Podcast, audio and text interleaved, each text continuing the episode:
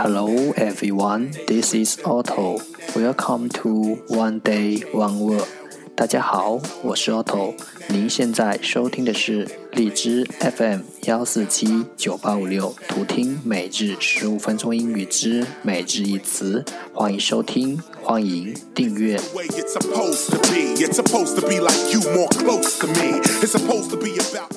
微信公众号 Otto Everyday O T T O E V E R Y D A Y，请添加，让学习英语融入生活，在途中遇见未知的自己。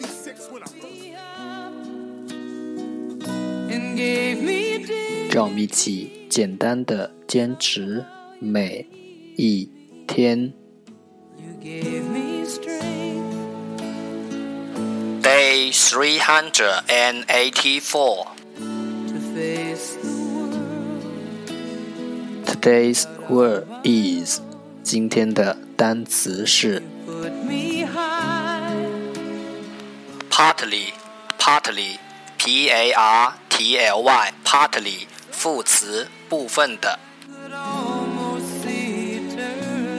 Let's take a look at its example. 让我们看看它的 例子。 Some people are unwilling to attend the classes, partly because of the cost involved. 有些人不愿意来上课，部分原因是所需的费用问题。 Let's take a look at its English explanation. 让我们看看它的英文解释。 Not completely，不，not 完整的，completely 不完整的。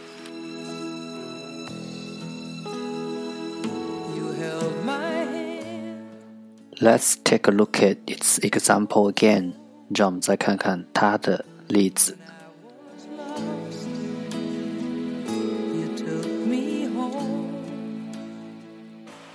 Some people are unwilling to attend the classes, partly because of the cost involved.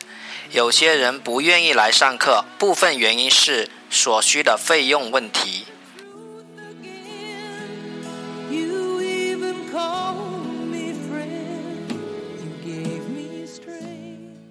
Partly, partly 副词部分的。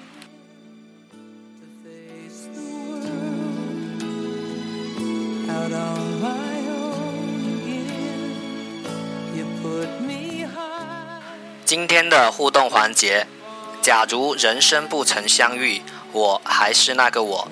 假如人生不曾相遇，我不会相信有一种人一遇见就觉得温暖，有一种人可以百看不厌。感谢荔枝，让我遇见这么多的你。你有没有属于你的美妙遇见？欢迎弹幕留言。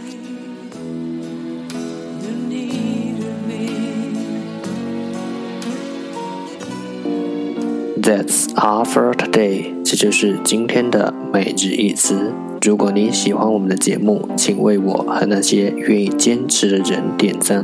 欢迎和我一起用手机学英语，一起进步。See you next time，再见。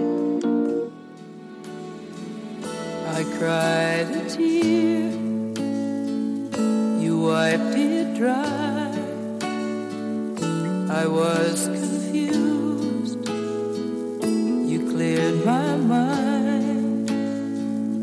I sold my soul.